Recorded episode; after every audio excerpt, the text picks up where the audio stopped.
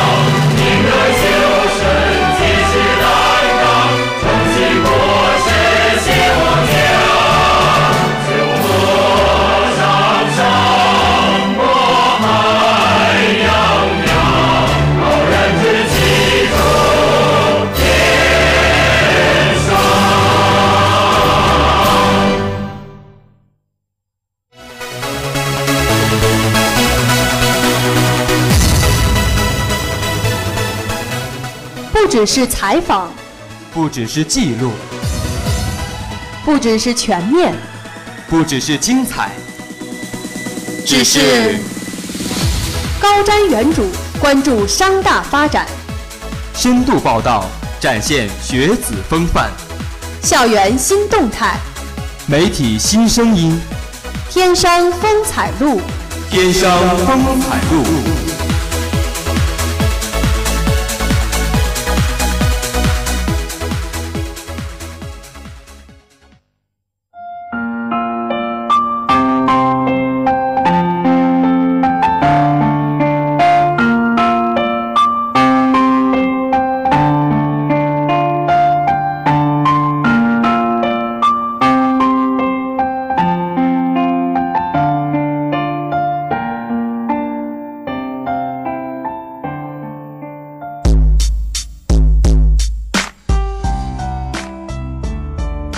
关注天生发展，展现学子风范。大家中午好，我是今年第一次和大家在电波中相见的乐轩。你没有听错，今天就是天生风采录。你也没有听错，这里就是乐轩。而我身边的这位是，哎，你谁呀？呃，大家好，我是很久没有出现在节目里的译文，也很高兴在周三的中午能和大家相见。译文姐姐，译文姐姐，今天这个天气好像很很晴朗嘛，对不对？而且今天是我过节呢，呃，超龄儿童了吧？你已经是这么大了，你还过六一儿童节？呃，嗯，你有意见？不敢有。不过，虽然你这种超龄儿童现在还过着六一儿童节啊，但是哈佛大学的前两天已经有来自中国农村的学子首登毕业演讲了。嗯，我知道这个跟我们年龄相仿的兄弟呢，是来自一个湖南的农村啊，他的名。名字叫做何江，他是哈佛大学的历史上第一位来自中国大陆的学生完成毕业演讲的殊荣。他毕业于中国的科学科技大学之后，在哈佛大学进行了硕博连读，现在啊已经是哈佛大学生物系的博士毕业生了。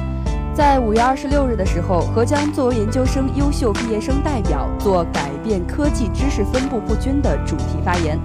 而这位来自湖南的大学霸，在博士毕业后将赴麻省理工学院进行博士后的研究。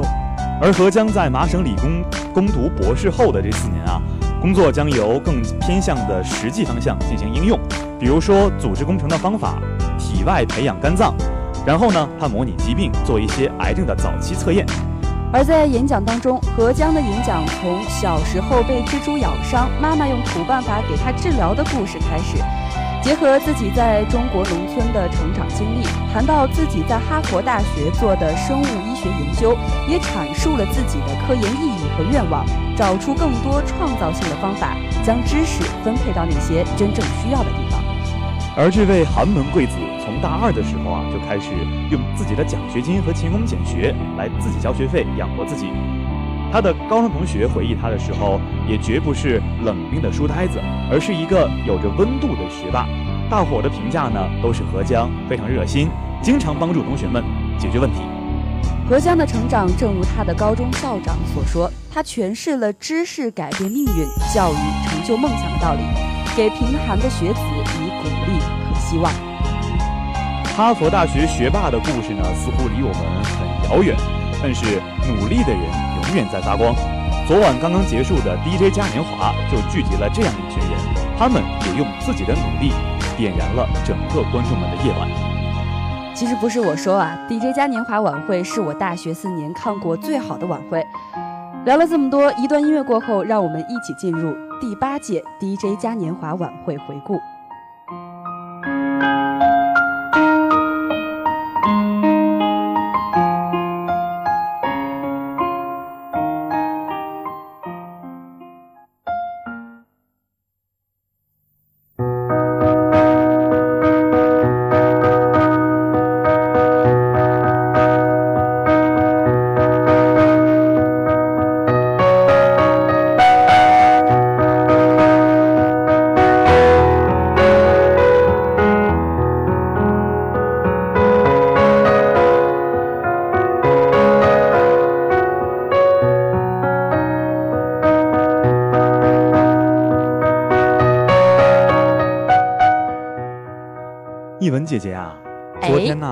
我这个幼小的儿童心灵受到了彗星的暴击一下，炸得我是体无完肤。你想发生了什么吗？发生了什么？我还是挺想知道的。你这个超龄儿童受到了怎样的一击？嗯，其实呢，也不突然，每年都有一次，就是 DJ 嘉年华的晚会嘛。哦，不过我大概知道你为什么受到一击了，是不是？对对对，是不是虐狗？就是在昨天晚会的时候，一个帅帅的男生上台给，呃，某播音学姐送了一束鲜花，嗯然后单膝下跪说了几句情话。嗯，不巧的是，这个帅帅的男生刚好是她男朋友而已了，哎呦，这么巧啊，好巧啊！好巧啊啊！好在呢，整个 DJ 的晚会特别精彩，办得特别成功，让我这颗幼小的儿童心灵得到了很多的这个慰藉和弥补吧。超龄儿童，嗯，心一直很年轻，一直很小了。是这样，晚会的成功呢，是离不开无数像你我这些默默为他付出的人的。这里好不要脸，没有，是台下是真的不要脸。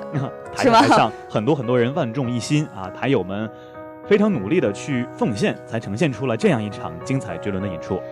其实从 DJ 结束到现在，呃，我整个人都处在一种开心到爆的状态，不知道你能不能理解？就是整整一夜都让我难以入眠，感觉我所做的一切都是值得的，至今还沉浸在那场绘声绘色的梦境之中。是啊，现在想一想，DJ 的前一天，特别是前一个晚上，整个广播台的所有人啊，都像处在战场中一样，任何人都不敢懈怠，仔细的敲打着、推测着、揣摩着每一个晚会可能的细节没，错，研究每一分钟、每一秒钟。大家就拧成一股绳一样，而且精神高度紧张，就怕自己的一点闪失，让整个晚会的战役一败涂地了。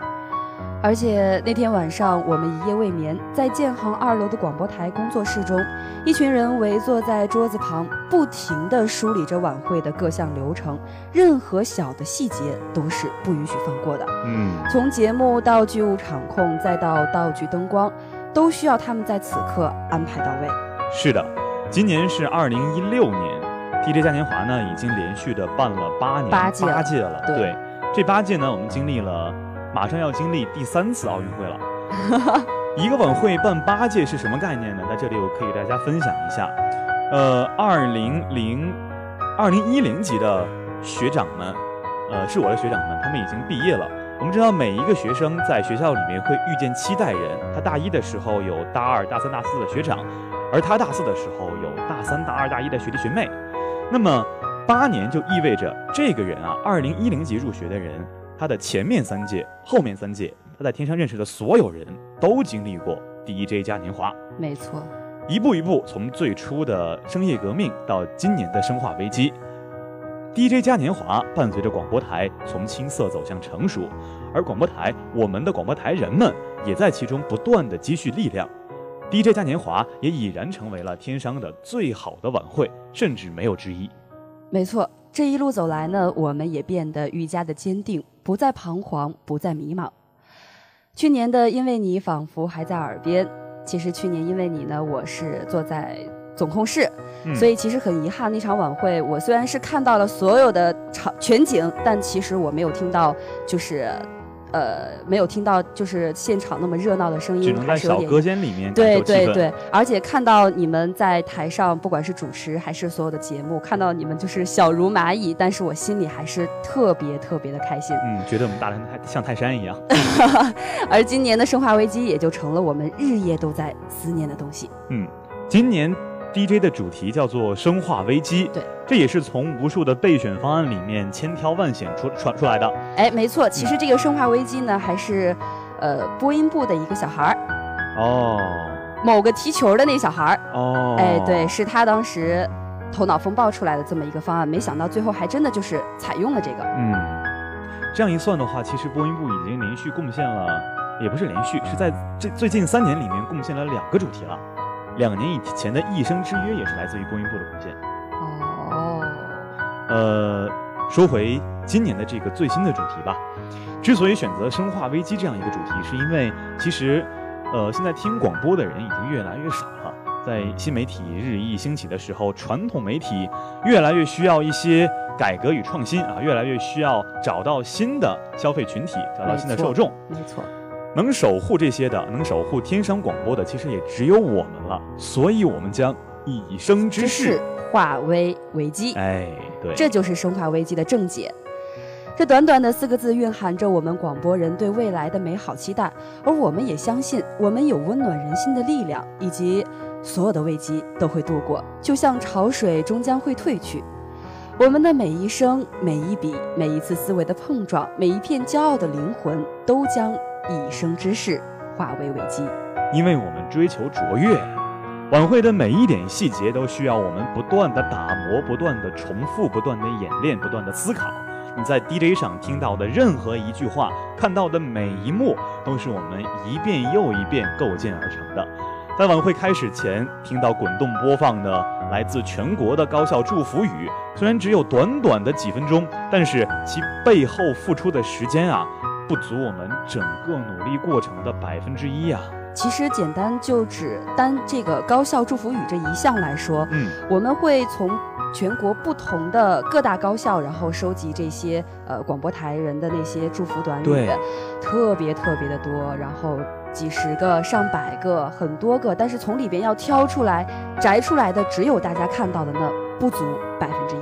对，之所以用这个创意，也是因为。以生之事化危为危机，我们希望从更多的高校的广播人或者是传媒人的这个祝福当中汲取更多的能量，我们团结一心，一块儿去应对这个新媒体对我们的这些侵蚀也好，或者说挑战也好。对，没错。呃，其实从最开始联系各个高校，到收集祝福语，再到对各个高校录音的整理，时间呢是。横跨了将近一个月，嗯而每一个广播台的成员都要通过各种各样的方式联系到各个高校的广播台，再请求其帮助，呃，帮忙录制这个祝福语。但这其中呢，有些高校展现出了非常大的这个对我们的支持，给我们很多帮助。但是也确实有些高校呢，呃，回应不是那么理想，他们可能没有当一个很重要的事情，音频一直没有发过来。有的也是根本就不理不睬了，因此在面对这些相对而言不那么配合的高校的时候呢，这一路台里面的同志们走过的艰辛苦楚，恐怕也只有亲身经历过的人才会体会。我们经常开玩笑说，广播台人从大一就得学会跟客户打交道了。没错，其实说到这儿呢，也就一句话：广播台就是这样一个地方，需要一个无私卓越的你。只有在你为他辛勤的付出时，为他不断思考，为他几番的改稿，为他彻夜难眠，为他不停不停的去付出的时候，最终的结果一定不会让你失望的。也许你身边的朋友会问你这样值不值得这样的问题，每天都过得这么累，没有自己的时间去安排生活。我从大一的时候就嗯不停不停的，身边有不同的人，很多很多人在问我，对他们不太理解你解。为什么要这样做？你到底值得吗？你把你这么多的时间耗费在这个上面，但我觉得这不是耗费，不应该用耗费两个字来形容。对，而且，呃，老实讲，还不是为了你们，就是我真的很希望他们能够多有一点耐心，对我们也多有一些信心，去听我们一期节目，或者是看一看整个的 DJ 嘉年华，不光是晚会，整个的活动，我们很想把整个的 DJ 嘉年华办成一个天生的节日，可以持续很多天，玩很多次。我想，真正经历过的人，真正享受过的人，就会明白为什么我们选择这样的生活了。没错。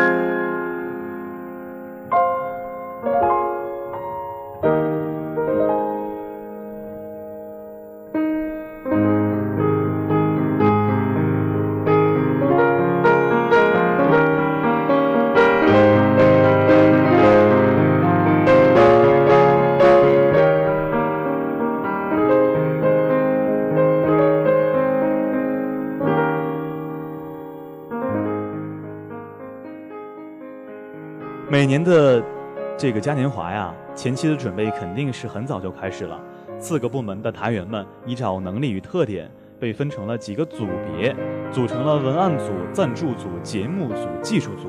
各个小组各司其职，通力合作，共同为整个的 DJ 嘉年华做一步一步的建设。没错，赞赞助主呢能能否拉到赞助，是 DJ 能否顺利进行的关键，嗯，也是一些工作开展的前提。对，呃，对于他们来说也是感到了相当大的压力，他们也是也是只能尝试着不同的途径，通过不同的途径来为自己的工作带来一些进展。为了能够拉到赞助，呃，孩子们几次的外出行动啊，几乎把整个滨江道的那一片儿商业区全都转遍了。这么热的天，一家一家的找寻，一家一家的接触，其中呢，也确实找到了几家对我们很感兴趣的商家，但是最终因为也许是金额，也许是机会的原因吧，赞助的方式问题，最终还是不了了之了。而赞助组的行动呢，也在付出了很多努力之后，在当时没有取得一个比较理想的结果，搁浅了一段时间。而 DJ 的第一笔赞助则是一个教育机构提供的，嗯，这也是经历了很长很长的时间才成功谈下来的。我们需要出席三十家人的人参加他的讲座，才能拿到那可贵的一千元。嗯，也许对于我们一些学生来说，呃，一千元不算是什么，但是你能想象我们经过了那么久的谈判，付出了那么那么多的努力，才能拿到那可贵的一千元，也可见我们赞助之路的艰辛。对啊，跟人家要钱比跟爸妈要钱难多了。确实是啊，一分钱都很难，是吗？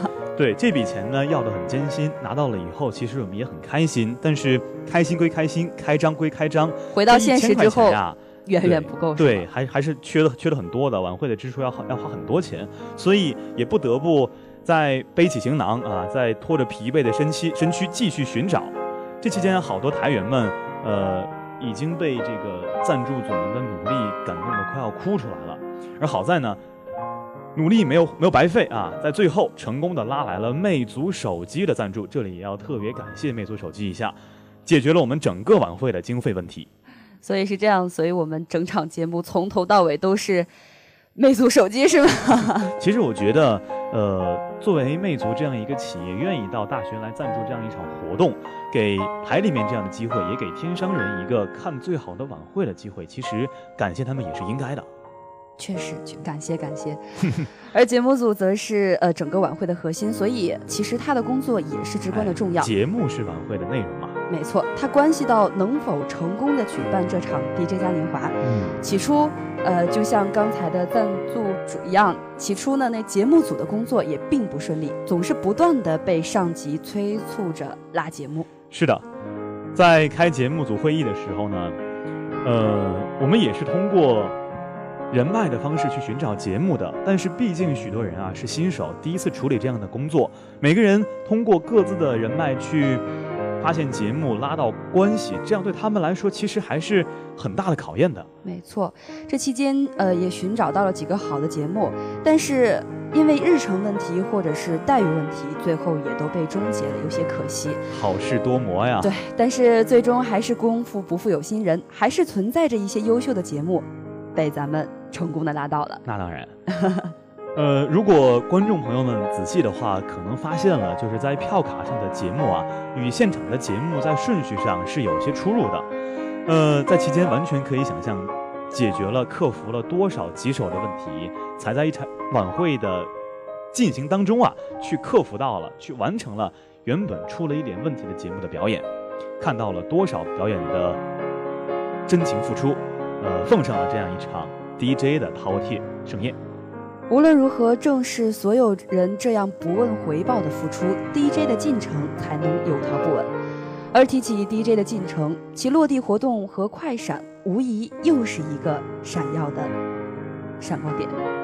落地活动的目的其实就是为了造势，这已经成为 DJ 的一项传统活动了。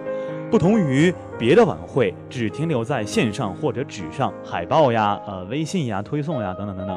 这样的宣宣传力度大小且不说，至少没有节日感。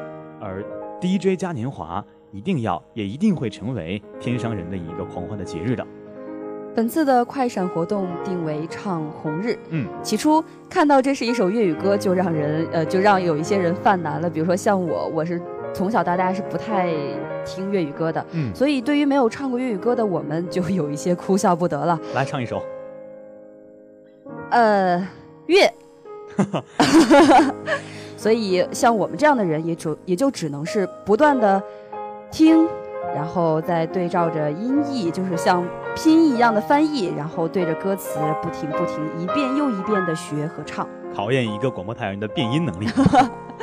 呃，在那天快闪的下午的时候，哦，中午的时候啊，当时目标是定在南二食堂，那个里面其实已经埋伏好了我们的台里面的同志们了，呃。两个人起头唱完第一段的时候，四面八方的人伙伴们就站起来围拢过来，跟着一起唱，然后慢慢的就围了一群人，围了一群去吃饭或者是刚下课的同学们在一起一块儿拍手唱红日。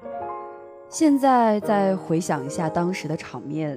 还是觉得特别壮观，有不少同学是忘记打饭来听我们唱，更有不少同学为我们拍照啊、录像啊、发圈啊，然后帮我们就是做宣传。嗯，这种情景倒是有一种开现场演唱会的感觉。对对对对对，更多的人呢，他们会觉得没有掺和到很遗憾。对，举办一场晚会呢，超过的，呃，付出的努力恐怕是超过。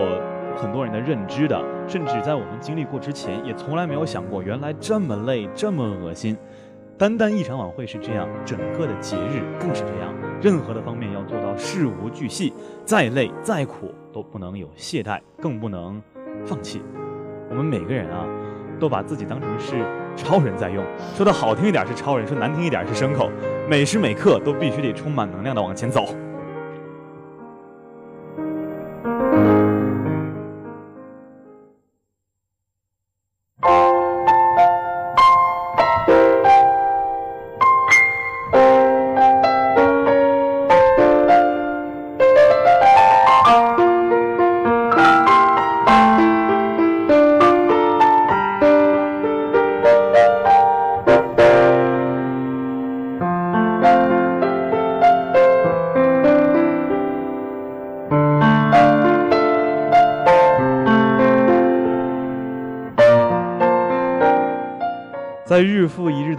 坚持当中，终于到了昨天，也就是演出当天。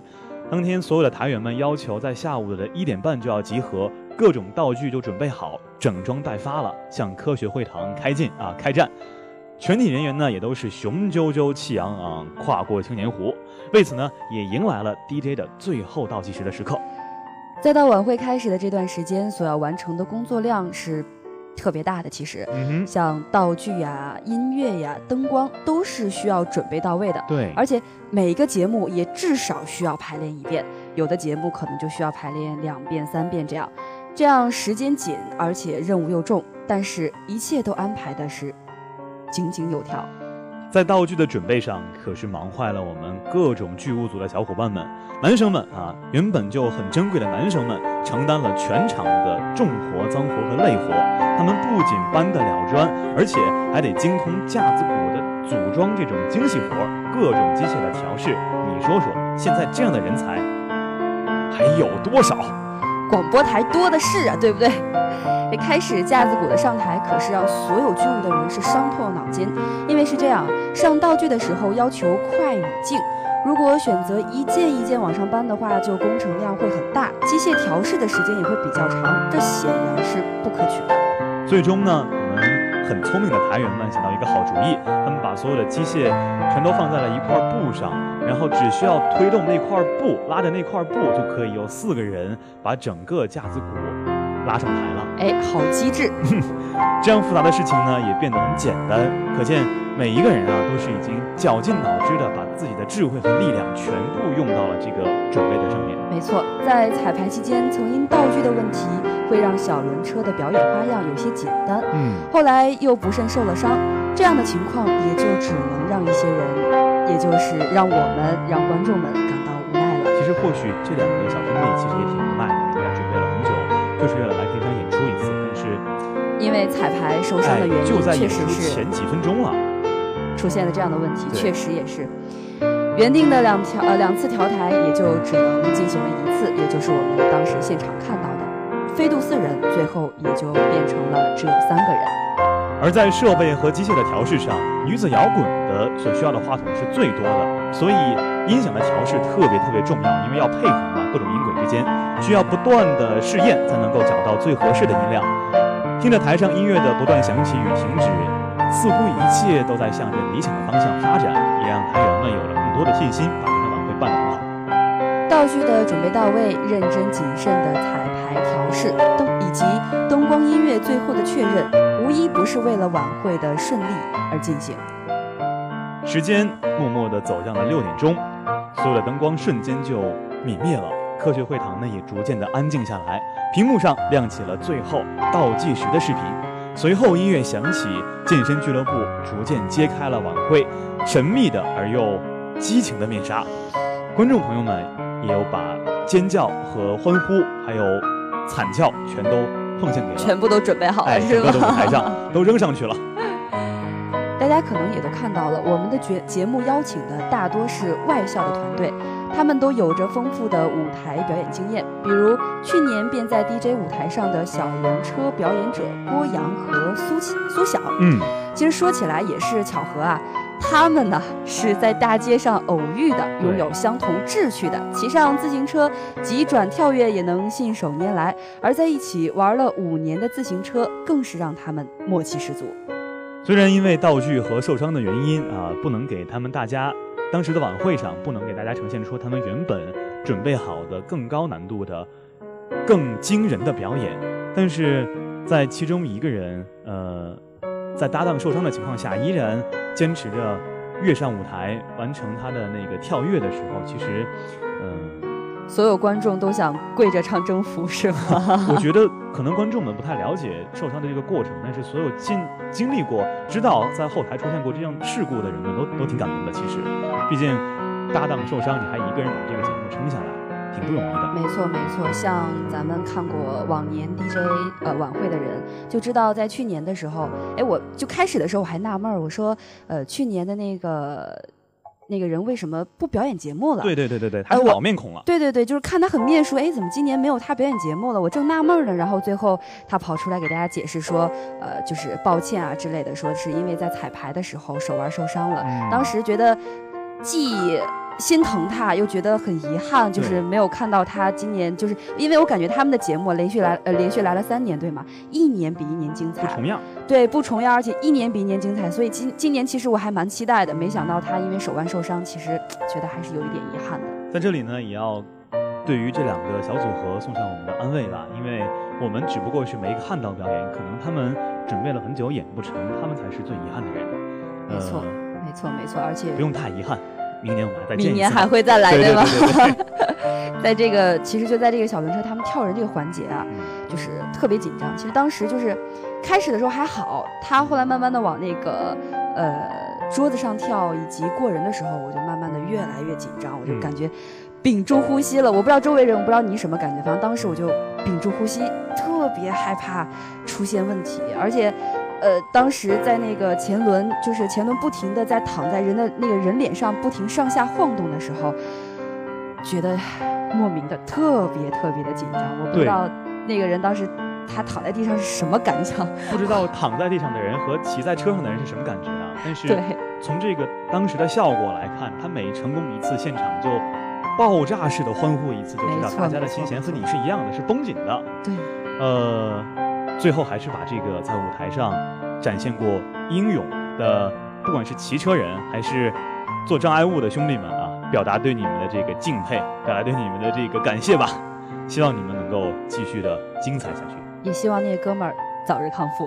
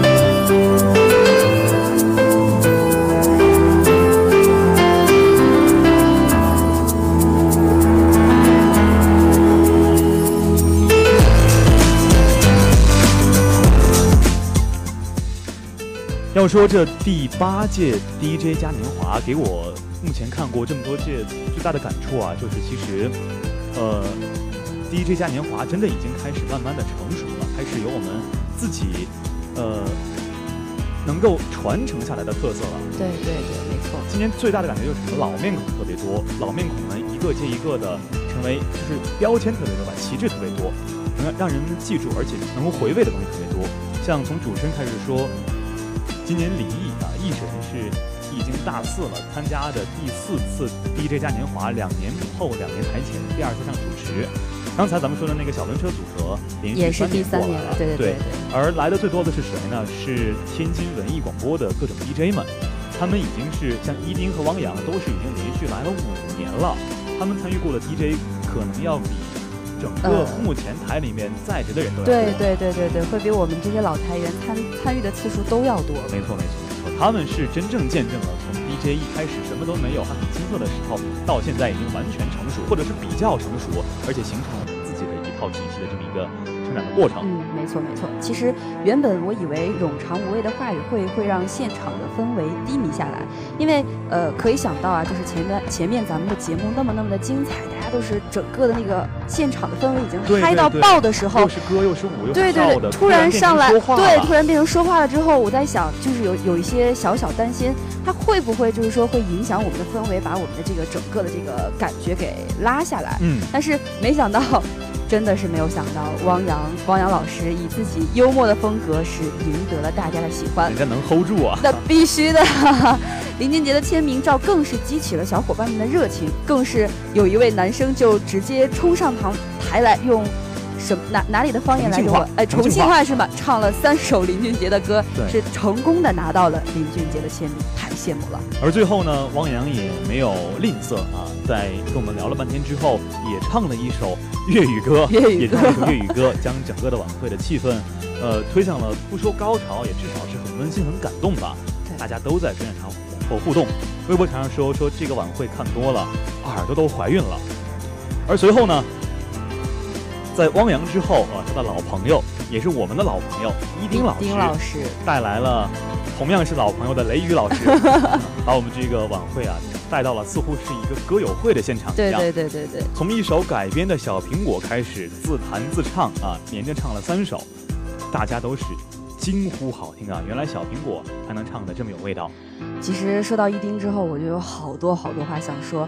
其实呃，从我。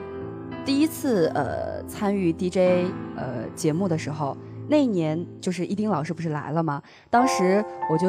也没有特别多的感觉，我就觉得一丁老师圆圆的、胖胖的，好可爱呀，就是特别特别可爱的感觉。当时咱们还拿他开个玩笑，你还记得吗？有的，有的，有的。其实我记得当时还有谁，呃，一个老台员说了一句什么，说一丁老师啊，你是一年比一年瘦了。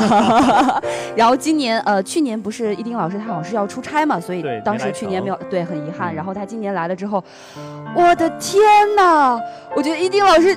整个人帅爆了，你知道吗？他的那个发型，他那一身衣服，然后包括他现在又变瘦了，你知道，跟两年前比起来真的是瘦了特别多。然后我就觉得哇，整个人帅了不止一个 level 那种感觉，哇，他变成我男神了，就是就是那 看到我旁边这个人多花痴了吗？丁老师看到了吗？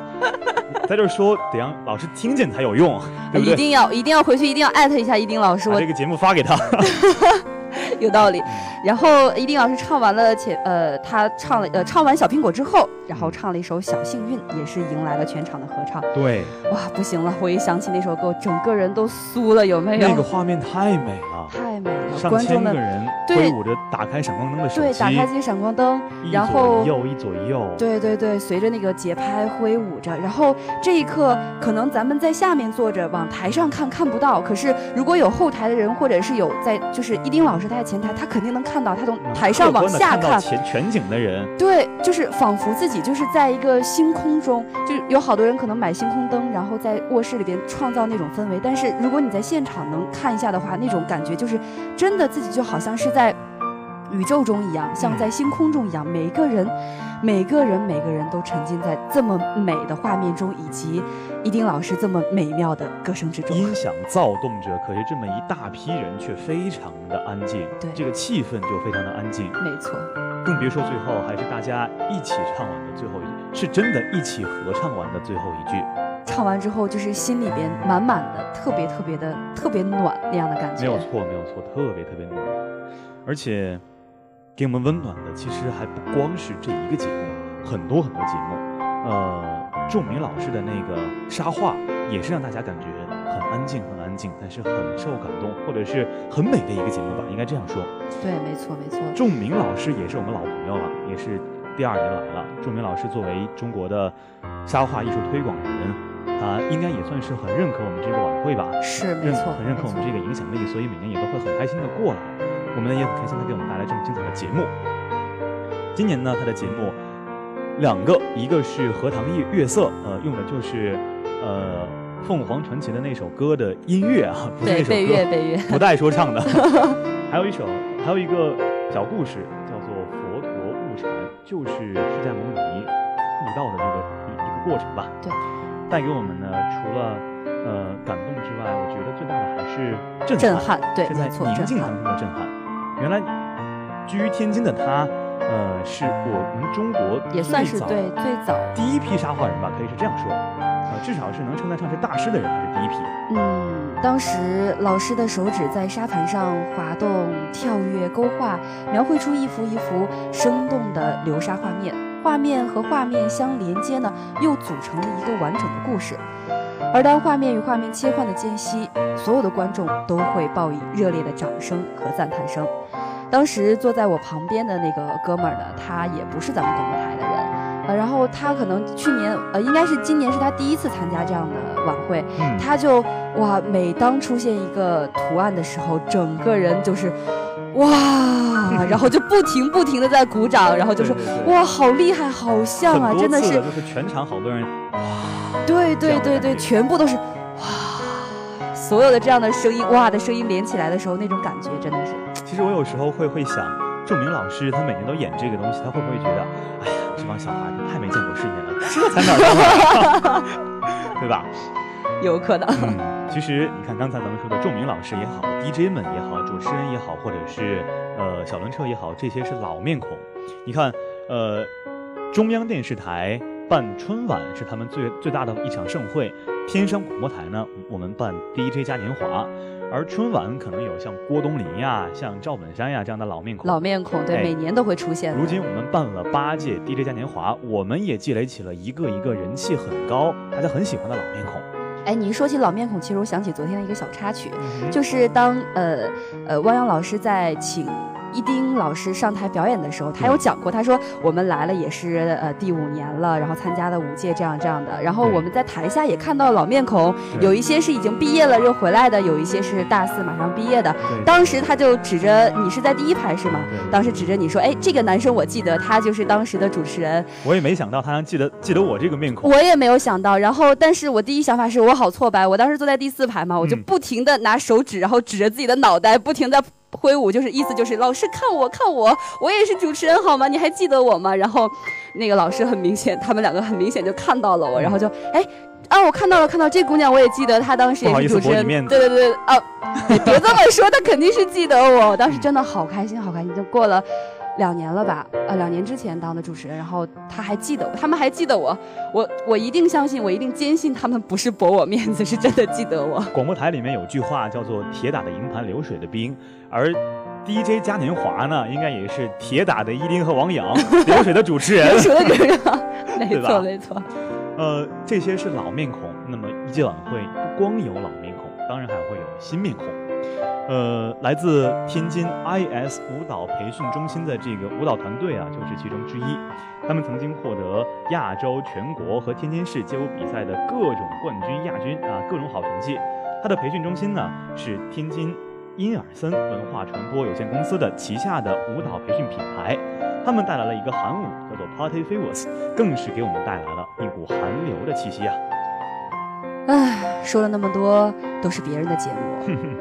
其实呢，我们 DJ 包括老台员，包括看过两届以上这个 DJ 晚会的人，都知道最期待的是什么呢？就是我们的压轴节目配音和光影舞了。就是有一些东西，就是永远陪伴着我们广播台的，对，历久弥新。我们的传统节目配音和光影舞就是不变的传承。历时一个多月的排练，最终能赢得大家的认可，也是。相当相当的不容易，孩子们也是付出了特别多，特别辛苦。看到他们每天这么辛苦的排练，然后去制作，真的是既心疼，然后又觉得当收到大家的认可的时候，又觉得心里边满满的都是骄傲。为了能够排出这样一个好的节目，所以台里面的负责人们，呃，领导层们吧，对他们也是严要求，呃。大家可能看到配音视频、配音节目是一个特别特别欢乐的过程，但是大家可能没有看到孩子们制作的时候是相当相当的痛苦、艰苦。另一方面是孩子们当时因为又有这么多工作要做，同时又要准备配音节目，内心的那个委屈，他们含着眼泪还在排练节目的时候，每一个看到过那个过程的人，真的在被配音节目逗笑的那一刻，其实是泪与笑结合在一起，是夹杂在一块儿的。对。当然，如果说配音视频是只有泪没有呃只有是笑中带泪的话，那么光影舞恐怕就是纯粹的一个大泪点了。就是给大家一个释放释放眼泪的这么一个一个机会。觉得可能觉得刚才那个配音节目又笑又哭不太舒服，这次我就专门让你们哭好了，哭个够是吗？对。呃，在整个的演出当中吧，每一个灯光。每一次快速而准确的转换配合组成，这些也都是经过过千锤百炼的。这个节目说的有私心一点，一方面也是为大家准备，另一方面更是为广播台自己的伙伴们准备。对，而且仔细听的话，里边的就像呃滚动条中人生的徐徐陈述，其实里边很多都是讲给我们广播台人听的。嗯。就像我身边坐那哥们儿，他听完之后，虽然他也哭了，他也觉得特别特别感动。然而他哭可能是只是觉得这个声音太好听了，我耳朵怀孕了，或者是他们真的很努力。然而他们可能不能理解的是，我们哭究竟为什么在声音刚刚响起，然后那些小灯刚刚打在打在那个旗帜上的时候，泪就潸然就是。瞬间滑落的那个那种感情，到底是为什么？不是，你知道吗？在我身边坐着的是一个来自校报的同学，他应该才大一或大二，他之前是没经历过 DJ 的，但是他说他都可以想见广播台人看到这一幕的时候内心有多感动，在享受这个节目的时候，他也为我们被感动而感动？我觉得好多的这个对台外的人是是这样的一个心态，是。随着天山广播台因我而精彩的来自新台员们自信的呐喊的响起，第八届 DJ 嘉年华也就圆满的结束和落幕了。所有的台员们、演员们一块儿的走上了舞台，共同的演唱了那一首我们的台歌啊，我们自己改编的《同台的你》。同台的你，对对对，同台的你，台的你。那一刻，很多人都哭了，很多人都都控制不住哭了，男孩们、女孩们，呃，所有以前不管是矜持的，还是高冷的，还是，都是。最难受的是毕业生。毕业生们觉得，仿佛自己 This is the end，这里就真的要结束了，这个 moment 终于来临了。但是有这句话不是说的好吗，就是结束是另外一种开始。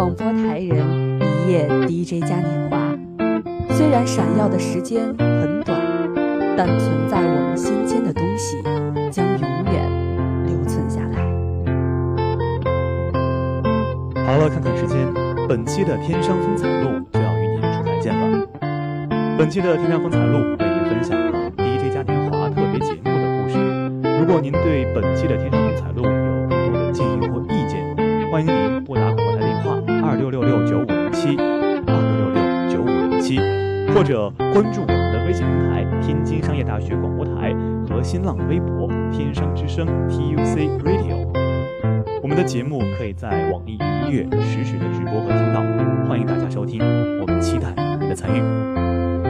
今天天气十五到三十摄氏度，晴。下午的体育天地将为大家带来最新的体育赛事，敬请期待。节目最后，播音艺文乐轩代表记者导播徐伟、王俊涵、杨毅，节目监制王子金，感谢您的守候，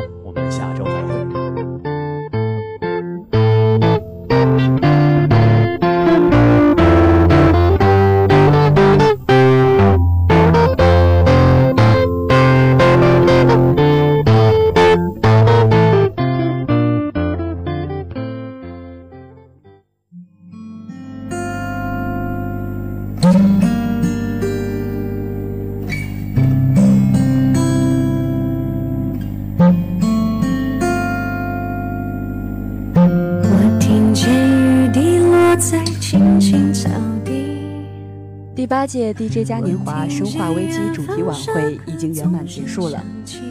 史天阳点一首《小幸运》送给傻狍子大哥，光影舞负责人丑八怪美女陈月，播音吴小虎，性感且傻的常妈妈，美丽的裴敏琪，又胖了的老胡，以及所有为 DJ 做出努力的人。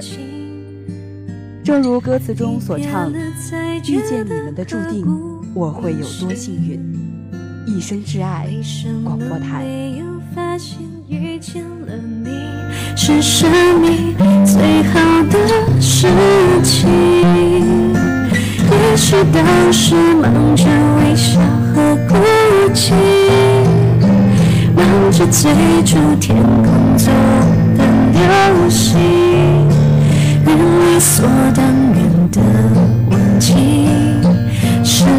谁风里雨里一直默默守护在原地？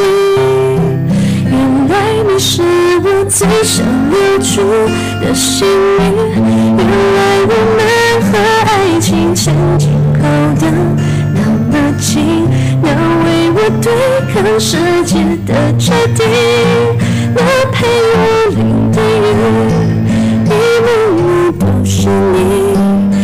一尘不染的真心与你相遇，好幸运，可我已失去为你泪流满面的权利。但愿在我看不到的天际，你张开了双翼，遇见你的注定，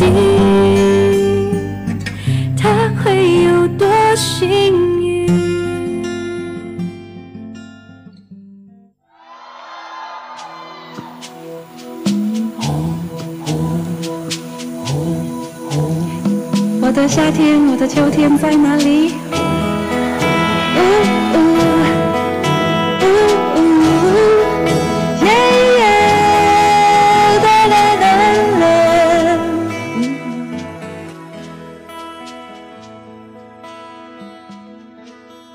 宝宝六一快乐！不论是曾经，还是现在，还是以后，你都是我生命中的大奖。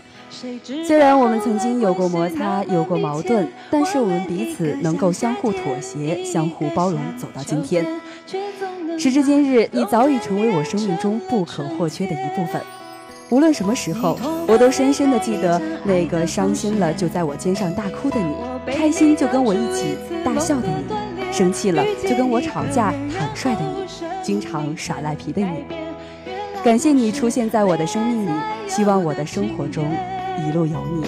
如果不是你，我不会相信朋友比情人还死心塌地。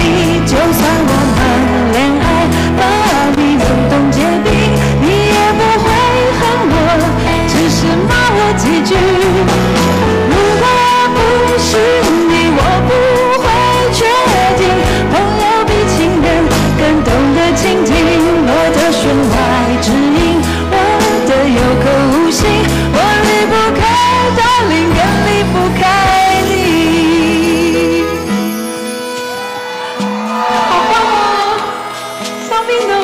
到你们了。